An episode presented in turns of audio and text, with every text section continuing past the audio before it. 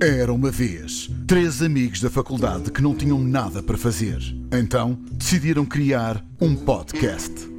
Reza a lenda que os programas que gravaram eram tão bons que ainda hoje se juntam e gravam alguns episódios. Preparem-se. Isto é algo do sobrenatural. Senhoras e senhores, está no ar o ritual. Olá a todos, o meu nome é Tiago Paulo e hoje dou-vos as boas-vindas ao Ritual, mais uma vez, a partir de casa. Para os mais desatentos, este é um podcast que junta três camaradas num estúdio. Não, a pandemia não pode ser num estúdio, tem de ser em casa. Na desconstrução da atualidade. Sendo eu um destes camaradas, resta-me apresentar o resto da equipa. Apresento-vos o Gonçalo Barão e o José Silva que me acompanham em mais um programa. Olá a todos, pessoal, tudo bem convosco?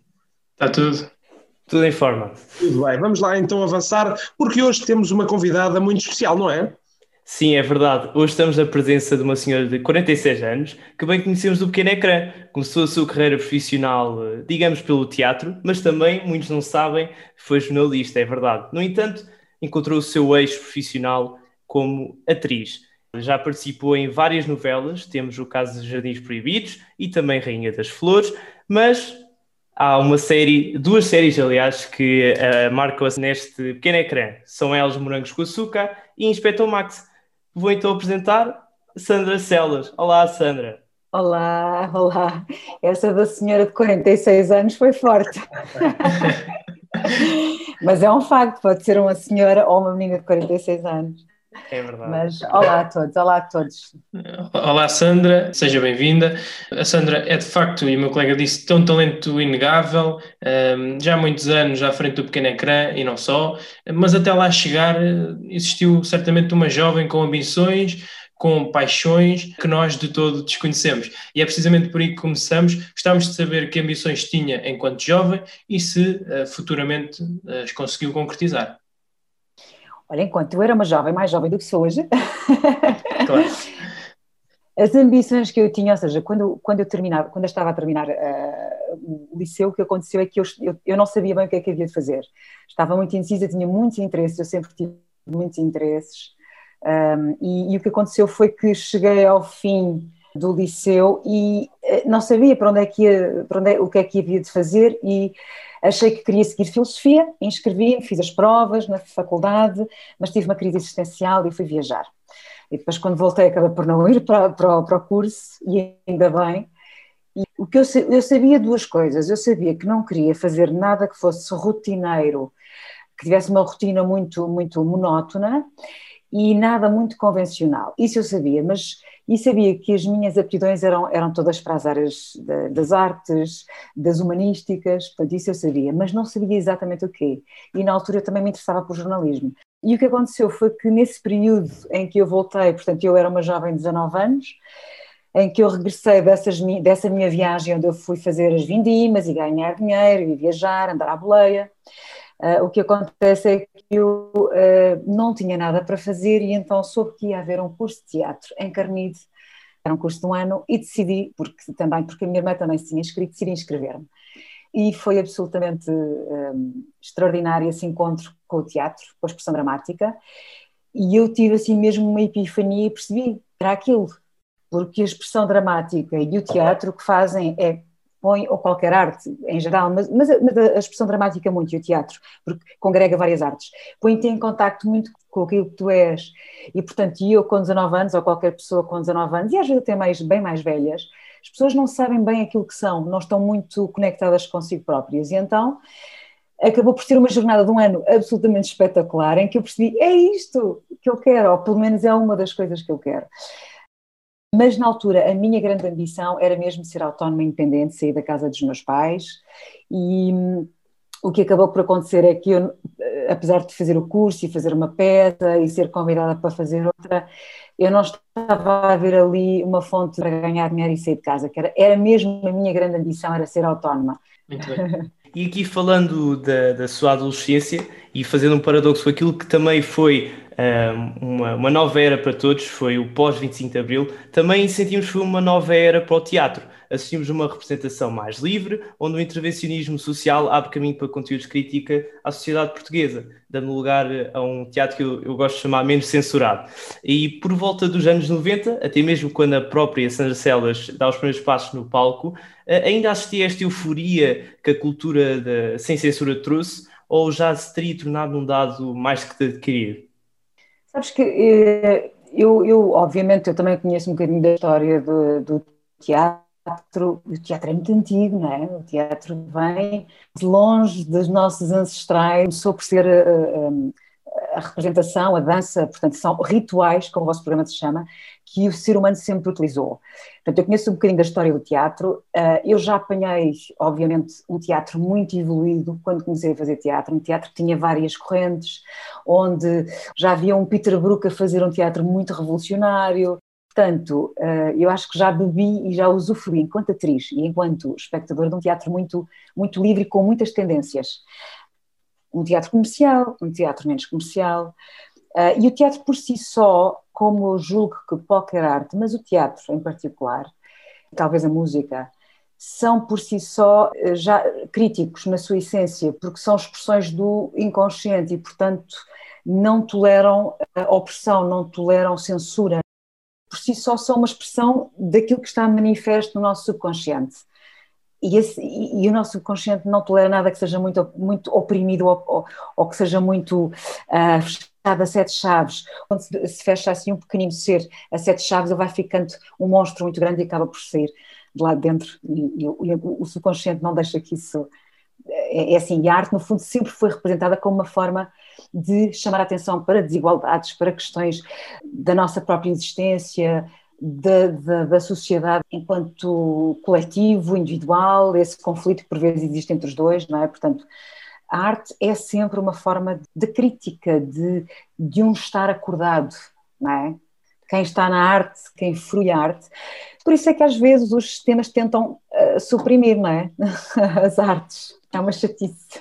Sim, e, e, é curioso que nesta altura, quando lá está este mundo teatral que a própria Sandra Celas fala, veio a ser muito requisitado pelos jovens. Nós temos até, nós temos entrevistado vários atores também, casos destes são o Rui Santos e o Kim Beck, que a Sandra conhece, um, e são exemplos, tal como a Sandra, de jovens nesta altura enverdaram pelo mundo do teatro e depois posteriormente acabaram por se estrelar no meio do televisivo. É um facto curioso. É porque, sabes, isso tem a ver com o trabalho do ator. O trabalho do ator, ou seja, o teatro é uma das formas, uh, uh, uma das expressões do, do, trabalho de um ator, mas um ator de facto, sobretudo um ator do século, já do século XX, não é? que é onda pós 25 de Abril e século XXI, é um ator que tem vários meios, hoje em dia até a internet, não é? Portanto, tem também o cinema, tem a, a televisão, e a televisão, por muito que as pessoas possam criticar por vezes, mas a televisão chega a muita gente e é, e é, uma grande responsabilidade. Eu, enquanto atriz, lembro-me muito bem, eu, eu estreiei-me, acabei por me estrear profissionalmente em televisão, apesar do meu background ser teatro, mas uh, profissionalmente comecei a trabalhar pela primeira vez, a ganhar o salário e a ser, portanto, uma profissional em televisão. É fazer uma novela. Portanto, às vezes as pessoas pensam que eu comecei na televisão só, mas eu já tenho esse background, mas eu de facto tornei-me profissional em televisão. E, e lembro-me perfeitamente de. Eu estreiei, portanto, ali em 2002, 2002, 2003, e nessa altura havia um grande preconceito em relação à televisão. Eu acho que agora já não há tanto, mas quando eu me estreiei havia. E eu lembro-me muito de, às vezes, refletir sobre isso e pensar que as pessoas não tinham noção da importância que era o nosso trabalho de atores, realizadores, autores, guionistas em televisão, porque chega-se a muita gente. É uma, é uma tripla responsabilidade. Falando nesses primeiros tempos, na era da televisão, que chegou mais ou menos nesse, nesses anos 2000, olhando para o seu currículo, é a prova viva eh, deste fenómeno que foi as televisões passarem a entreter exatamente as pessoas. Foram um sistema televisivo totalmente reformulado. Como é que foram esses primeiros tempos? Como é que foi fazer parte dessa nova etapa que era entreter realmente as pessoas? Era o principal objetivo, não, não descurando, obviamente, a, a parte dos lucros que todas as televisões têm que ter, não é? a arte também não pode ser só arte, também não pode ser só reflexão profunda sobre todos os assuntos, não é? E as televisões, e eu falo da parte da ficção, não, é? não vou falar do resto do que se faz em televisão, embora eu também lá tenha andado enquanto jornalista, porque tive um período de quatro anos da minha vida em que de facto trabalhei como jornalista e foi em televisão, curiosamente. Mas enquanto atriz, e, fazendo parte também desta indústria do entretenimento, que é importante, as pessoas de vez em quando precisam de facto de ser entretidas, elas precisam de rir, uma das coisas, por exemplo, eu fiz uma comédia, isto é, não em televisão, em teatro, mas uh, há muito pouco tempo, que foi a última peça de teatro que eu fiz, que foi As Mulheres Ácidas. Fazer rir pessoas é das coisas mais gratificantes para um, ator. Quando se faz uma peça ou uma série em que nós sentimos que as pessoas saem de lá, que se fartaram de rir, que, que descontraíram, é, é, assim das coisas mais gratificantes, sabes? E, e, e, portanto esse lado não pode ser descurado nunca. Portanto, eu, quando às vezes as pessoas põem o teatro sério, o teatro, falam muito assim, põem muitos catálogos, eu não gosto muito, não é? Porque, de facto, há há, pode haver uma um bom entretenimento e um bom entretenimento de qualidade e ele não tem que ser comparado depois com, sei lá, uma série de época altamente embasada em, em numa grande. Não é? Portanto, temos aqui vários níveis de entretenimento, pois cada um escolhe o seu, felizmente há, hoje há, muitas, há muito para onde escolher, não é? Eu, eu fiz parte dessa primeira, assim, desse, um bocadinho desse primeiro, desse primeiro a ficção, sobretudo em português, que as pessoas começaram a agarrar, não é? Porque nós vimos as telenovelas brasileiras, eu pelo menos via, vocês se calhar já não veem ou não viram, não é? Mas eu ainda sou da geração que via as telenovelas brasileiras todas, que eram espetaculares, que eram giríssimas, mas foi muito interessante ver o, o público a, a, a, gostar dos seus atores, a gostar das histórias em português, de Portugal, e obviamente isso depois também se repercutiu nos outros públicos, porque eu acho que isso também acabou por levar público ao teatro e público uh, ao cinema português, portanto acho que foi, foi bom fazer parte, obviamente, mas foi ali um período onde houve, houve, muita, houve muito preconceito, as pessoas estavam ali muito divididas, sobretudo os do, as pessoas do meio, os, os, atores. Eu não faço televisão, havia uns que não faziam televisão, depois havia uns que diziam que as pessoas da, da televisão não eram atores. Havia assim umas coisas muito tontas que se diziam, e por vezes ainda se dizem. E uma das grandes diferenças entre representar em teatro e na televisão sente-se, por exemplo, quando os palcos só recebem as suas peças, quando existe público. Podemos ver, neste caso da pandemia, que os teatros, infelizmente, estão fechados devido, devido à pandemia. Ao contrário da televisão, que pode tomar as suas rédeas sem interação do público, bastando, por exemplo, as visualizações, a audiência e o share. Para além desta, quais são as outras grandes diferenças que a Sandra sente quando representa fisicamente para a plateia ou por meio da imagem, como faz, por exemplo, em novelas, na televisão e cinema? Bem, Tiago, é mesmo muito diferente. São, são, ou seja, são, é o mesmo trabalho, não é? É um trabalho do ator, mas são expressões e são até metodologias bastante diferentes. Para mim, essa é a minha experiência. Curiosamente, eu tive há pouco tempo uma, uma experiência muito curiosa, porque, como eu vos disse, a minha última peça de teatro chama-se Mulheres Ácidas. Eu espero que nós voltemos a repor. Nós conseguimos estrear precisamente em tempos de pandemia, o que foi uma loucura. Foi absolutamente uma loucura e portanto estivemos dois, uh, duas semanas em cartaz na comuna e curiosamente há pouco tempo uma Câmara Municipal pediu-nos para gravar em streaming, porque o teatro também é gravado. Eu cheguei a ver peças absolutamente maravilhosas em televisão, portanto, gravadas para televisão. E foi completamente diferente. Foi completamente diferente. São linguagens diferentes, mesmo nós trabalhamos de outra maneira. E, e não há dúvida que eh, em televisão toda esta zona que nós agora estamos a ver, e eu estou a ver em vocês, não é? toda esta zona, a cara, o rosto, é aquilo que comunica mais. O corpo está lá sempre, tem que lá estar, mas no teatro o corpo todo está muito mais presente, para além de que os processos são diferentes, e a, a televisão é uma coisa muito feita, que dá uma grande ginástica ao, ao ator, porque obriga a uma frescura para conseguir estar. Um, para conseguir ser, ser autêntico, enquanto no teatro é a repetição que possibilita uma qualidade naquilo que se faz. Portanto, há muitas diferenças. Eu acho que é, é muito curioso porque, por exemplo, se, às vezes perguntam-me, vocês ainda não perguntaram, mas às vezes perguntam, o que é que gosta mais? Fazer teatro, televisão, cinema? Eu gosto de fazer tudo. Gosto de fazer tudo. São linguagens absolutamente diferentes. O público tem um reconhecimento muito rápido em televisão também, que é uma coisa muito, muito interessante e as pessoas abordam-nos na rua, e isso, pelo menos a minha experiência é sempre, tem sido sempre positiva e, portanto, há um reconhecimento é algo que nos faz bem, não é? E não é só o ego, não é? É um bocadinho o reconhecimento do trabalho. Portanto, o teatro permite processos mais longos.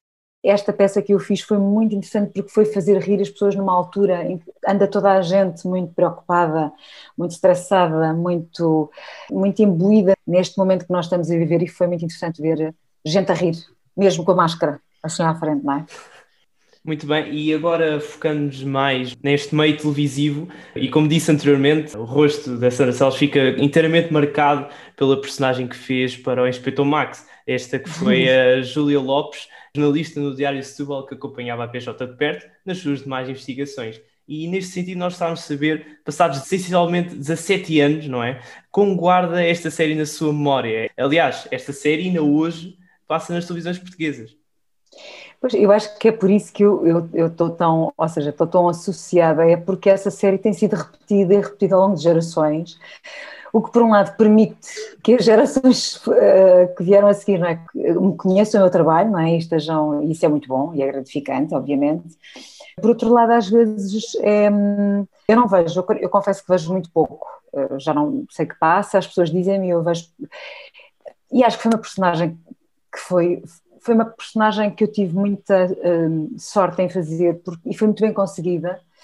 Às vezes acontecem-nos isso, acontecem-nos personagens que nós criamos e que são muito bem conseguidas, que agarram muito o público, criam muita empatia com o público, nem todas são assim. E esta ainda por cima repete há muitos anos, portanto é natural que, eu acho que ela, ela tinha, pronto, ela tem piada, a Júlia tem piada, de facto.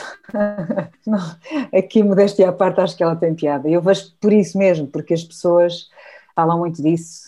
E no fundo eu acho que é curioso, porque hoje em dia que se fala muito do jornalismo e de, da falta de qualidade do jornalismo, eu acho que a Júlia tinha esse espírito de missão que eu acho que falha muito a muitos jornalistas hoje em dia há muita gente que está na, na área, por variedíssimas razões, era uma conversa muito longa, mas a Júlia tinha, tinha, tinha esse espírito de missão, ela ia até ao fim para, e sacava sempre as informações antes dos, dos detetives, era sempre maravilhoso, pronto.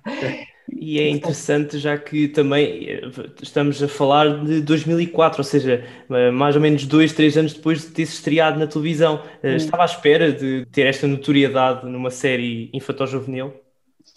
Olha, eu quando, eu quando, eu, eu quando mudei de profissão, portanto, eu, eu, estava como jornalista e o que aconteceu foi que eu já não estava, sabia que não era por ali, e portanto, quando eu continuei sempre a estudar uh, e a fazer cursos e a, a, tentar ir a castings, porque teatro era difícil fazer, porque a profissão de jornalismo, apesar de tudo, exigia muito tempo, mas de facto, quando eu ganhei o, o, o casting, foi um casting que eu fiz para fazer esta personagem, a personagem, a primeira que eu fiz da novela, eu percebi logo que estava a encerrar um capítulo da minha vida e a iniciar outro. Isso tem a ver com a nossa intuição, tem a ver, e até porque era algo que eu queria muito. E portanto eu sabia que era por ali e sabia que não havia volta atrás. Porque há coisas assim, nós sentimos, nós sabemos o que é que queremos e, portanto, apontamos as nossas setas e as nossas vontades e os nossos desejos e o nosso trabalho e o nosso foco. E, portanto, eu percebi, não sabia pronto, o que é, que é que vinha a seguir, obviamente, mas uh, eu tive de, facto ali logo muita. Um, em televisão vários papéis, também aconteceu em teatro, as manobras de diversão, que foi, também era uma comédia. Portanto, eu tive ali muita, muitos papéis e a Júlia surgiu-me, acho que foi o terceiro, portanto, eu fiz, fiz outra novela logo a seguir, em que fui co-protagonista com o PP Rapazote, foi o Coração Malandro, e acho que foi, foi terceiro trabalho em televisão, portanto, eh, não, eu percebi logo quando, quando o papel me veio parar às mãos, a possibilidade de eu fazer o papel, e disse, eu adorava fazer esta personagem, tipo, completamente, não é? E fiquei muito feliz, obviamente, quando, quando percebi que era meu e que... Hum, e sabes que às vezes, sobretudo no início, é assim muito e as coisas acontecem. Às vezes é difícil pensar, mas obviamente um ator quer sempre fazer bons papéis e, portanto, procura sempre bons papéis, quer em televisão, eu pelo menos faço sempre isso, bons papéis em televisão, em teatro, em cinema. Às vezes fazer sempre tudo, estar a fazer papéis semelhantes acaba por nos deixar um bocadinho uh, entediados. Uh, e um artista tem aquela, aquela inquietação terá sido por ter sido jornalista uh, que levou ao mote de, de, ter calhado com este papel da Júlia? Acho que não, acho que não, acho que não, Tiago, acho que não, acho que não, acho que foi uma coincidência, o que depois era muito giro porque as pessoas depois diziam-me Uh, algumas não sabiam que eu tinha sido jornalista, pronto, e a, a Júlia era jornalista de imprensa, era diferente. Mas, mas, mas teve piada, porque eu costumo dizer que eu fui jornalista durante quatro anos, porque eu na altura até tinha essa curiosidade, não é? E, e foi uma questão uh, kármica, como se às vezes se diz, e em que eu acredito, que às vezes há, há, há, há formas de chegar aos, ao, ao, que nós queremos, não é? Há formas diretas, há, formas com mais curvas, e eu tive assim uma série, série de curvas até chegar uh, àquilo que eu queria de facto fazer. E nesses quatro anos em que eu fui jornalista, eu tive imensas experiências absolutamente maravilhosas e, e esse dia conhecimento incrível mas eh, não julgo que a minha escolha para essa personagem tenha eh, tido isso em conta. Hum, não, isso acho que não. Uns aninhos mais tarde acaba mesmo por ser eh, professora na mítica série também Morangos com Açúcar. Era professora na altura numa escola de artes performativas, recordo meu e, várias pessoas com quem, com quem falo que na altura assistiram à série. Era uma personagem muito acarinhada ao ponto de ainda hoje nos lembrarmos da famosa professora Célia, não é? Como foi trabalhar com e para um público tendencialmente mais jovem? Há muitas diferenças de uma ou outra qualquer novela ou série? Sim, é, é um bocadinho diferente. É muito curioso porque tudo, tudo o que eu fiz para esse público teve sempre imenso sucesso. Portanto, eu não sei, eu se calhar tenho, tenho uma, uma conexão com esse público, de alguma maneira, não sei. Uh, mas uh, foi um projeto muito giro porque na altura eu nunca quis ser professora e na altura eu estava longe disso, já tinha sido convidada várias vezes para ensinar e nunca quis ser professora. E veio-me exatamente calhar uma personagem que era uma professora e que era uma professora, um bocadinho bizarra. A Célia era um bocadinho bizarra, não é? Era um bocadinho diferente, como era de teatro, era um bocadinho diferente das outras professoras. Mas, para mim, eu, eu gosto sempre de trabalhar, ainda por nós trabalhávamos de facto com atores muito jovens na altura, não é? E, e, havia esse intercâmbio porque não se ensina só, não é? Nós, nós também aprendemos e, e, e, às vezes há esta coisa, claro que os mais novos aprendem com os mais velhos, mas às vezes o contrário também acontece, porque os mais velhos às vezes se perdem o contacto, se as gerações se perdem o contacto, perde-se ali eh, uma informação e um, e um conhecimento e uma troca necessária e importante. Foi muito giro, eu gostei muito, percebi que, e, e gostava de dar aulas, portanto eu tinha que me preparar mesmo para aquelas uh, cenas em que tinha que dar aulas. Curiosamente eu agora tenho um projeto em que dou aulas e em que faço, faço partilha do, do meu conhecimento e tenho mesmo, portanto, um projeto chamado Arte do Ser, não é necessariamente só para jovens, é para, para, para, pessoas adultas, mas, uh, portanto, pus de lado essa, essa resistência que eu tinha a ensinar, mas eu gostei muito de fazer essa personagem, acho que foi, foi muito interessante porque era uma escola de artes, portanto pudemos assim um bocadinho aflorar algumas das dificuldades que, que, que os jovens que querem ser artistas, com, os, com, os, com as dificuldades com as quais se confrontam, sim. Bem, uh, Sandra, remontando aqui um pouco também ao Inspector Max, isto também é uma curiosidade mais ou menos pessoal, como fã da série de show, reparámos que em 2016, é verdade, tem que confessar, sou um fã e quando passa e quando tenho tempo vou lá ver reparamos que em 2016, a nova versão uh, do Max, a Sandra, ou melhor, a Júlia, já não estava lá a trabalhar no Diário de Setúbal. Passados 17 anos, o que aconteceu? O que é feito da Júlia Lopes? O que é feito da Júlia Lopes? A Júlia Lopes já, quer dizer, a Júlia Lopes tem uma vida, alguns numa dimensão qualquer. Uh, eu sei que de facto houve essa segunda série. Não sei, digam vocês, gostaram da série? Acompanham a série?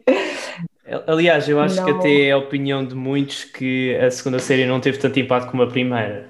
E é por aí também porque nós já, já tivemos conversa com outros atores desse elenco e todos têm a mesma opinião que também gostavam de fazer essa segunda série, só que não houve oportunidade. Então acho que se prende aí a grande infelicidade desta segunda série não ter tido tanto impacto. Gostava de ter eh, pertencido ao elenco desta série de 2016? Uh, isso é uma pergunta, eu, pelo que eu, do pouco que eu vi, não me pareceu muito, como é que eu vou dizer? Eu, obviamente fiquei um bocadinho espantada quando não fui convidada porque eu sabia, eu sei que a minha personagem tinha um impacto incrível e acho que era de facto um, um, um casting, o casting que se gerou e o, e, e o impacto no público era inegável. Agora, não fiquei, não fiquei chateada, nem aborrecida, nem, até porque, se, para, para vos ser muito, muito honesta, aquilo foram dois anos, foram, apesar de tudo, nós fizemos dois, duas séries, portanto, uma, uma primeira e uma segunda. E foram dois anos a fazer um personagem, também essas coisas, nós queremos fazer outras coisas como atores, e portanto, está tudo certo. está sempre tudo certo. Eh, estava aqui a falar um, um, ator que é sempre fazer mais personagens. E neste caso, a Sandra não escapou e, e, tem um vasto leque de personagens que fez tanto em novelas como em outro tipo de produtos para televisão. E nós estamos a saber qual é que foi a que mais realizou pessoalmente. Isso, isso é uma pergunta impossível. Isso é quase como pedir para dizer qual dos filhos, não é? Quando se tem vários filhos, de qual é que se gosta mais ou de qual Uh, eu, por acaso, só tenho uma filha, portanto, para mim é muito fácil, digo sempre que ela é a minha filha favorita. É difícil, mas, obviamente, há uns, há uns personagens que nos ficam-nos mais na pele, porque os processos e as pessoas com quem se trabalhou foram incríveis e, portanto, porque é uma das coisas bonitas desta profissão, é que ela é, é muito difícil fazer-se teatro sozinho. É possível, mas mesmo um, um, um monólogo precisa de um encenador, ou precisa de um técnico de luzes, ou de um técnico de som, portanto, precisa sempre de alguém, não é? É impossível, é, é uma arte coletiva. E, e portanto, essa, é, isso também não está fora de, de, de, contexto. E, portanto, muitas vezes há projetos em que os personagens também vêm um bocadinho com toda essa, essa carga. Eu não sei, eu, eu estou a pensar nos, nos, sobretudo naqueles que fiz há, há menos tempo. São aqueles que ainda me estão um bocadinho na pele, porque até gostava de os voltar a fazer enquanto projetos. Um deles, obviamente, é As Mulheres Ácidas, em que eu faço cinco personagens em cena, tanto eu como a Marlene Barreto, que é outra atriz que, que está comigo em cena. Fazemos personagens em idades diferentes e completamente diferentes, e foi um processo muito maravilhoso. Ou, por exemplo, o Édipo, que não tem nada a ver, o Édipo foi uma peça que eu fiz, portanto, é uma, é uma, é uma tragédia é ao contrário, não é? Uma comédia e uma tragédia. Uma tragédia grega que conta a história, eh, esta, esta, esta história que deu aso àquilo que hoje se chama o complexo de Édipo, em que fiz a, mãe, portanto, do Édipo, a Jocasta, e também foi um processo absolutamente incrível, com atores e, e uma equipa incrível, e que foi muito forte, foi muito forte, porque era, uma, era um texto clássico, e, e, um ator às vezes também gosta de pegar nestas coisas assim mais... Uh, mais antigas, que já foram feitas por muitos atores, não é? E, portanto, talvez sejam aquelas que me ficam mais. E aqueles também, aquelas personagens que eu já ando aqui a cozinhar. Essas também já mandam muito, mas essas já não posso falar muito delas. Mas a certa altura nós temos que as deixar ir. Um ator não pode ficar. Eh, fica sempre qualquer coisa do personagem que se fez, mas hum, nós temos que deixar ir depois e, e, e desapegamos. Uh, acho, eu pelo menos faço isso. Tenho que fazer uhum. isso pela minha própria sanidade mental.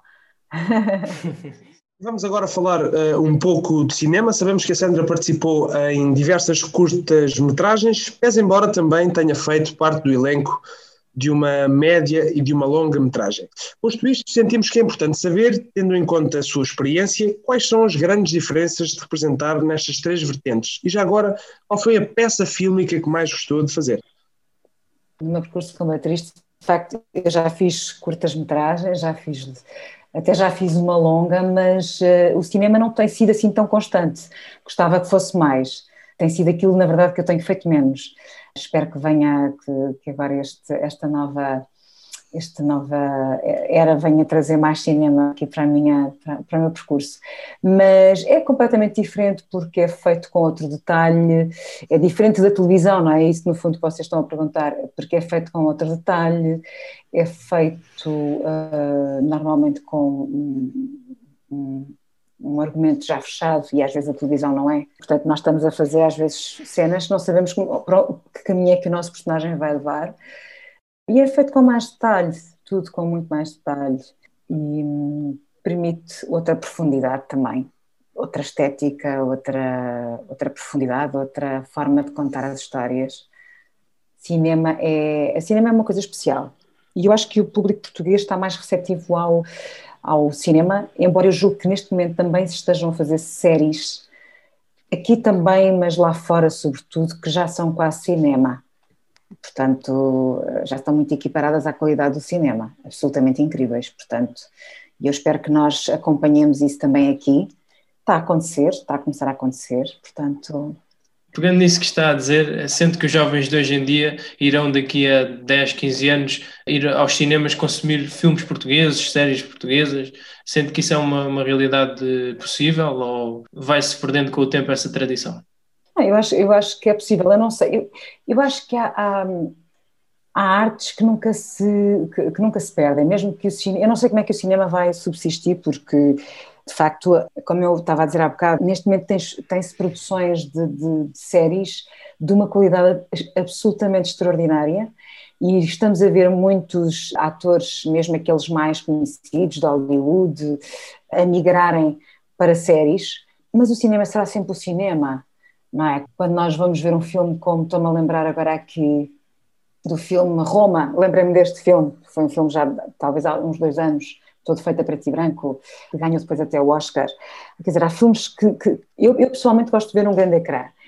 E eu julgo, desde que nós não quebremos essa tradição de continuar a trabalhar para que nas escolas a cultura seja divulgada, a cultura seja estimulada, o gosto, o gosto da fruição da cultura, do cinema, da palavra portuguesa, eu acho que não se, não se eh, portar a SL isso vai acontecer. Agora acho muito importante a educação, isso é um tema muito importante, a educação e, a própria, e o próprio apreço pela cultura, e nós estamos numa, numa época precisamente em que estamos a ver a cultura um bocadinho posta de lado, e em épocas de crise a cultura tende sempre a, ver, a ser vista como um produto que não é de primeira necessidade, e ela é de extrema eh, necessidade, tanto a cultura como a educação. E, portanto, acho que passa muito por aí, por, esse, por essa criação de, de estímulo, de que é bom ver em português, ver os atores em português, ver histórias em português. Eu acredito que sim, eu quero acreditar que sim. Muito bem. Vai haver um público, salas cheias, gente a ver séries portuguesas na Netflix, na HBO, whatever. Mesclas também, elencos internacionais. É uma coisa que eu ambiciono imenso e acho que está a começar a acontecer. Muito bem. Uh, aqui para fechar esta parte do cinema, uh, vimos que fez parte do elenco de uma longa-metragem, como também já falou anteriormente, que teve alguma notoriedade. Esta é Fim da Inocência, acho que todos conhecemos, que na altura passou no cinema, passou pela boca de muitos, porque, e para aqueles que não sabem, retratava a entrada de uma jovem rapariga na idade adulta, passando por aquilo que é o peer pressure e tudo o que envolve eh, entrar nesta nova era enquanto uma jovem rapariga. E nesse sentido nós estávamos a perguntar se reconhece este conteúdo fílmico como importante a mostrar as jovens raparigas, ou se vê a imagem em tom de exagero? Eu, eu, esse filme, eh, eu gostei muito de fazer, embora tenha feito um pequeno papelinho nesse filme. Foi no mas início. Eu gosto muito do Joaquim.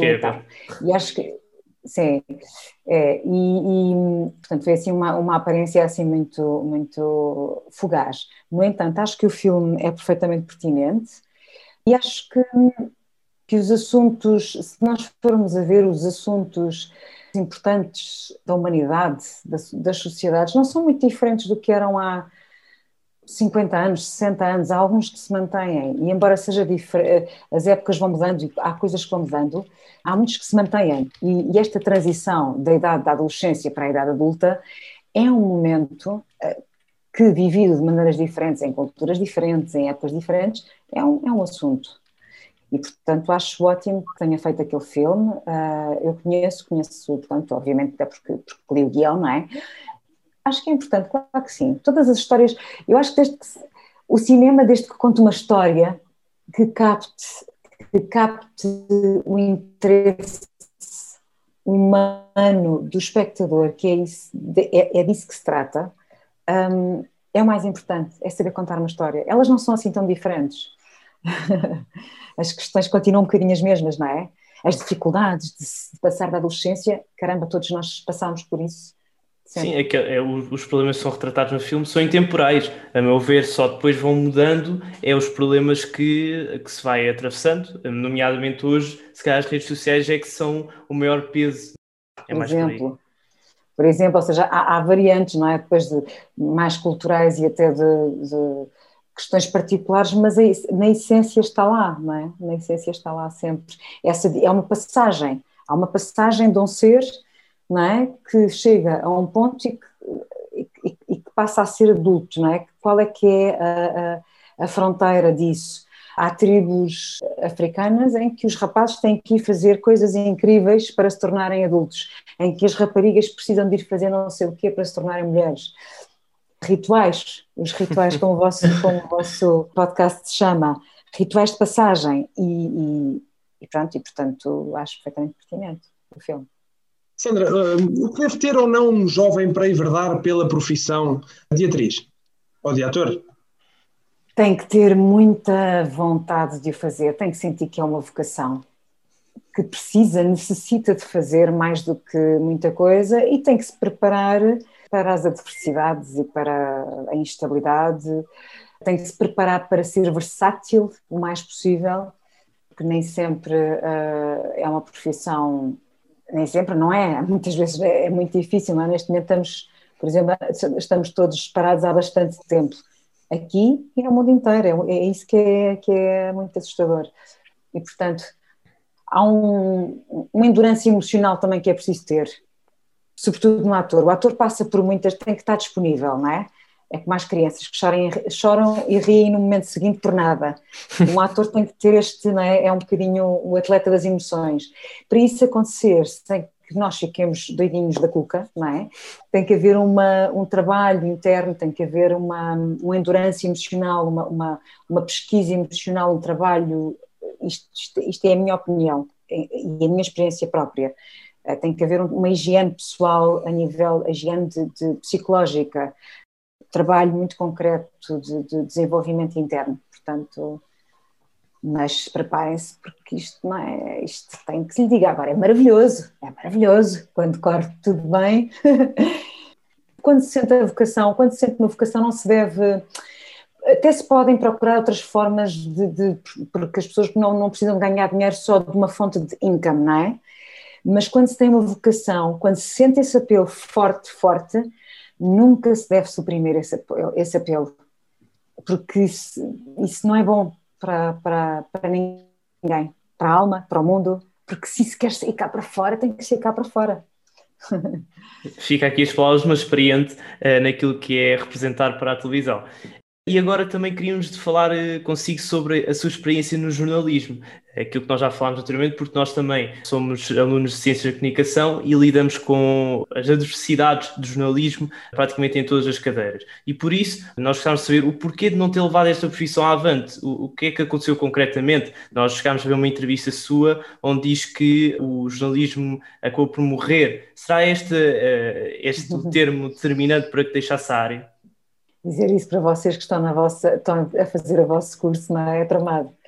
Olha, uh, para já eu acho que vocês são uns, uns, bravos, porque fazer este podcast estando a fazer o vosso, o vosso curso demonstra já de si uma iniciativa que eu acho que às vezes falha um bocadinho nas, na vossa geração, não é?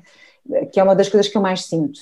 E que já na minha, na, na minha havia também, porque quando fui jornalista eu não tinha curso nenhum de Ciências da Comunicação. Eu depois fiz um, portanto, eu fiz um curso específico para o projeto que eu fui integrar, que era o Canal de Notícias de Lisboa, e fiz um curso no Senjor, fiz um curso específico com formadores que vieram da CNN, muito, foi o primeiro canal de notícias de Lisboa que, que aconteceu cá em Portugal. E nesta, na equipa toda estava lá gente de todas as proveniências, gente que vinha da rádio, gente que tinha curso de Ciências da Comunicação, pessoas que começaram a trabalhar e, portanto, ou seja, nem toda a gente tem que, tem, tem que fazer um percurso convencional, seja para o que for, não é? Concretamente no jornalismo, para responder à tua pergunta, Gonçalo, é assim, eu acho que o jornalismo é uma profissão muito importante. O jornalista, normal, eu conheci muitos assim, que tinham um espírito de missão. Eu tive colegas absolutamente incríveis, absolutamente incríveis. Aliás, eu inspirei-me quando fiz a, a, a Júlia não me inspirei em mim, inspirei-me em colegas que tinha ao lado, na altura que tive ao lado, que tive ao lado, e inspirei mesmo, concretamente.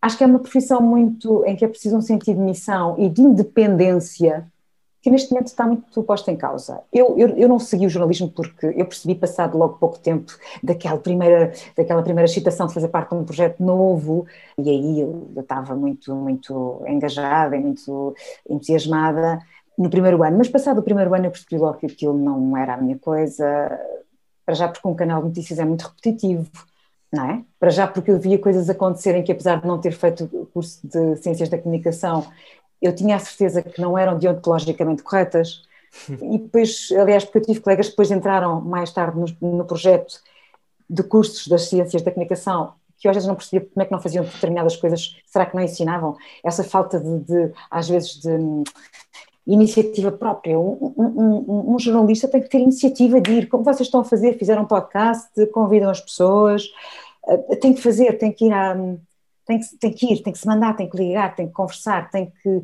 perceber, fazer perguntas e fazer perguntas difíceis. pronto, muitas vezes. E, portanto, eu desencantei-me muito com o jornalismo, porque tive ali uma experiência muito, obviamente, muito próxima, e neste momento acho que o jornalismo está numa grande crise. Portanto, vocês, que são uma geração que vai começar agora, vocês, por favor, elevem o jornalismo, não sei como, não sei como, mas elevem, por favor, o jornalismo, porque numa era em que informação, nós temos informação vinda de tantos lados, quem quer mesmo saber as coisas já não vai nos mantras e nas lingas-lingas que os mídias às vezes andam ali a difundir on and on. É interessante que diga isso e é precisamente para aí que vamos. A nossa pergunta com carimbo ritual, uma pergunta que fazemos sempre com outro intuito e muitas das vezes de conversas que temos entre nós.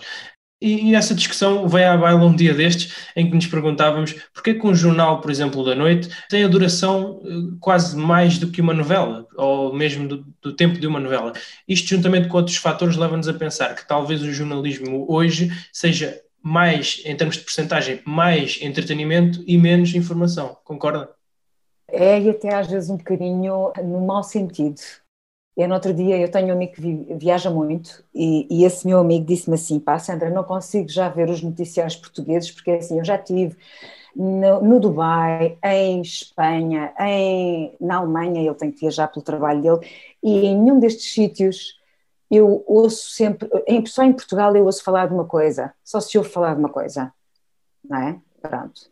E, e, e eu não sei, mas eu acho que o que aconteceu é que isto é uma tradição que não é, não é só portuguesa, não é? Já nos brasileiros também tinham esta coisa do jornalismo espetáculo, não é? De, de... É uma via, mas para mim isso não, não ou seja, eu, eu sou uma pessoa que gosto de estar informada, eu, muito, eu não me informo nos, nos jornais das televisões. Portanto, eu aqui assumo isso perfeitamente, publicamente assumo isso. Eu não, eu não vejo TVs, uh, eh, jornais da TV, vejo muito esporadicamente porque sei que não é aí que eu vou encontrar a informação para eu próprio fazer a minha síntese do que se está a passar no mundo.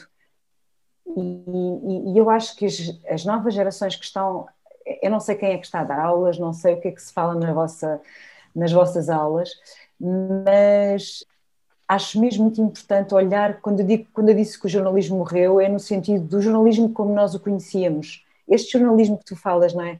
Destas televisões que, que estão ali aquela, aqueles minutos todos a papagaiar as mesmas coisas, estas, estes canais de notícias que estão sempre a passar as mesmas imagens, as mesmas imagens que entram na cabeça das pessoas e que programam a cabeça das pessoas. Tudo isto é muito pernicioso e não é acerca disso que é o jornalismo, eu acho, é a minha opinião. Isto estava uma longuíssima conversa, longuíssima conversa, mas eu não sou jornalista, ou seja, eu tive de facto até carteira profissional, fui jornalista mas sou uma pessoa que gosto muito de saber. Eu acho que uma das características que os jornalistas têm que ter é a curiosidade. Curiosidade, tem que ter curiosidade. E, e quem tem curiosidade faz perguntas, não é? Digo eu, quem tem curiosidade faz perguntas. Eu sei que não nos estimulam isso na escola, não é? a gente tem sempre medo de pôr o dedo no ar e fazer perguntas, porque depois podemos ficar mal vistos. Pelo menos aqui na, na minha geração era assim, na vossa se calhar também é, porque eu vejo pela minha filha mas fazer, pergunta, fazer perguntas, quando eu vejo alguém fazer perguntas, eu sei, esta pessoa é inteligente, ela faz perguntas, porque tem dúvidas, se está a questionar. E um, um jornalista tem que fazer perguntas. E às vezes as perguntas são incómodas. Ainda estamos quase a terminar, antes eh, mais eh, duas perguntas. Se pudesse mudar eh, uma atual, uma atual grelha de, de uma estação televisiva, de programação, que conteúdos prevalecia ou uh, inovaria? Olha, eu para já punha muito mais ficção portuguesa. Ficção portuguesa de qualidade, séries, novelas, teatro, documentários, porque há muita coisa portuguesa que acontece que nunca passa na televisão, mesmo nos festivais, o, o Festival DOC Lisboa, e a verdade é que as pessoas também não vão a estes sítios. E se passar na televisão, as pessoas veem. Eu própria às vezes não consigo ir e gosto depois de ver na televisão. Embora, por exemplo, neste momento a RTP Palco esteja a fazer um belíssimo trabalho com, com uma programação muito interessante. Muito mais diversificada, como a RTP Palco está a fazer, com programas, programas de entrevistas sérios, em que as pessoas façam mesmo perguntas a sério, sem, sem limitações de, de Entrevistório, sobretudo contraditório. Neste momento não se vê contraditório nas televisões, não se vê, só se vê, parece que são pessoas a falar da mesma maneira e, e, e, a pensar da mesma maneira. Acho que sim, acho, acho que mais conteúdos de ficção, mais, mais, mais música, por exemplo, música não há, neste momento não há um programa de música nas televisões. Música portuguesa que é uma coisa incrível. Colocaria, por exemplo, uma nova série do Inspector Max à sua maneira? não, não, não. Para mim, o Inspector Max é um capítulo fechado que não, que não está para, para o público por continuar a ver, mas a Júlia Pinto Lopes é uma personagem que eu adorei fazer. É uma personagem que está no meu coração, mas, mas eu quero fazer outros, outros, Eu tenho outros projetos, eu próprio tenho projetos de, de ficção, não só cinema como série, portanto, eu próprio estou a trabalhar a esse nível, porque é outra coisa que os atores percebem a certa altura é que nem sempre encontram personagens. Às tantas querem fazer personagens de, outro, de, outra qualidade e de outro nível e têm dificuldade. Não só porque nos encaixam em determinadas características e, portanto, não nos dão outros papéis diferentes para fazer. E um ator é um ator. Um ator transforma-se. As pessoas esquecem-se disso. Eu agora estou aqui trancinhas, não é? A estar, sou eu, sou a Sandra, não é? Estou a falar com vocês, mas hum, um ator transforma-se. Então, um ator tem que ter essa, essa dinâmica de, de, iniciativa, lá está, aquilo que vocês também estão a ter. Acho que todos nós precisamos ter iniciativa. O mundo nem sempre nos dá aquilo que nós queremos fazer, portanto, nós temos que criar, basicamente é isso. Sandra, mesmo para finalizarmos, esse, esse hum, contraditório que diz sentir falta na televisão, ele está às vezes em demasia no mundo virtual estamos numa sociedade de aparências, porque as grandes causas estão em voga, e é precisamente por aí que, que eu gostaria de saber se defende alguma das grandes causas, exemplo, racismo, etc. Se sim, eh, qual eh, a causa que defende ou quais as causas que, que mais defende? Olha, uma das causas que eu acho que está, que está muito em causa neste momento, muito posta em causa, é a liberdade. A liberdade é algo muito complexo, mas a liberdade foi algo que, e vocês falaram há pouco no 25 de Abril, começaram a, a falar entre vocês como camaradas, não é? E, e, e, nós tivemos uma geração, tivemos 48 anos de fascismo em Portugal, eu já nasci em 75, portanto eu já nasci pós-liberdade. E, nós ainda levámos ali nos primeiros anos com uma mentalidade, porque é assim, não se passa de um dia para o outro, é? em que não se tem liberdade, para de repente fazer tudo, não é? Depois há muitos excessos que acontecem. E a nossa liberdade e aquilo tudo que nós achávamos que tínhamos como dado adquirido, eu acho que está a ser posto em causa, mesmo, eh, com muita, dizendo-vos isto com muita, muita seriedade, muita pertinência e, e, e preocupa muito as gerações futuras. Eu tenho uma filha, nunca pensei que acontecessem, que estivessem a acontecer coisas no mundo dito livre que estão a acontecer, a pretexto de algo que não pode, portanto, há coisas que não se podem tocar é claro que eu sou antirracista, o racismo não faz sentido nenhum, é uma ferida na humanidade que tem que ser tratado, mas sobretudo neste momento é a questão da liberdade. Nós temos que, temos que zelar por ela, zelar por aquilo, pela liberdade que nos deixaram, os direitos que nós, que, que, que houve pessoas que lutaram, que morreram por, por os direitos que nós agora temos, não é? E nós temos que a tratar com muito carinho, temos que cuidar dela, mantê-la e melhorá-la não o contrário. E, e, eu acho que isso para mim, se tu quiseres, é a grande causa, é a liberdade, obviamente que isso tem, obviamente, direitos e deveres, claro que sim, em sociedade, mas há, há, direitos adquiridos que não podem, que, que são intocáveis, são intocáveis, ou seja, se forem tocados, se forem mexidos, é uma regressão civilizacional. E, portanto, não podem ser. Tem que ser para a frente, não é para trás. E só para vos dizer, não sei quando é que vocês vão passar este, esta, esta entrevista, mas, por exemplo, este sábado vai haver uma marcha mundial pela liberdade. Estão envolvidos muitos países, em Portugal também vai acontecer. Eu vou lá estar, eu também vou marchar pela liberdade. Porque acho que é mesmo importante, independentemente das, das, das crises, e é nas crises que se vê o quão integrados estão estes, estes um, valores na nossa vida. E a liberdade, na minha opinião, obviamente também aliada à solidariedade, é, é, um dos meus grandes valores e uma das minhas grandes causas. Vou lá estar sempre. Onde puserem em causa a liberdade, eu vou estar lá a fazer barulho. Eu vou lá estar a fazer barulho. Muito bem. É muito importante então que todos sejamos cada vez mais progressistas e não que andemos a regredir aquilo que já foi trabalhado durante décadas. É muito por aí. Sandra, uh, agradeço imenso aqui este momento que nos deu para entrevistarmos. É, é do nosso agrado conhecermos a Sandra, não só enquanto profissional, mas também a Sandra enquanto pessoa, que é sempre importante termos este paralelo que só entrevistas são possíveis, como também falou anteriormente, que é importante isso acontecer é, no meio televisivo. E por isso vou deixar aqui uma palavra de despedida, eh, tanto para nós também como para quem nos está a ouvir. Sim, olha, eu quero agradecer-vos também a vossa entrevista.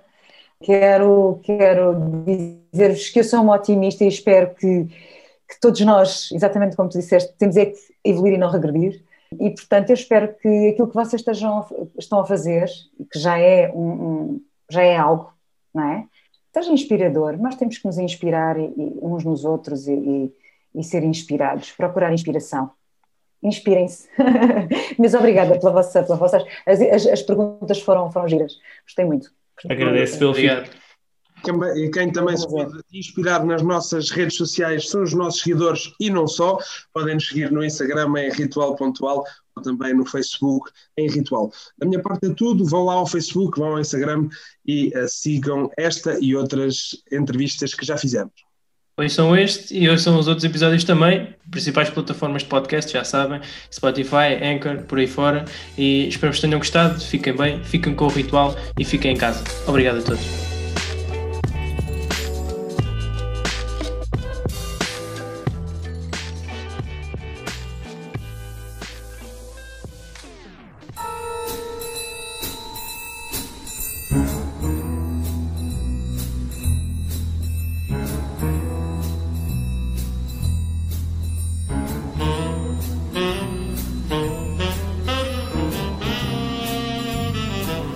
Estiveram à conversa Gonçalo Barão, Tiago Paulo e José Silva.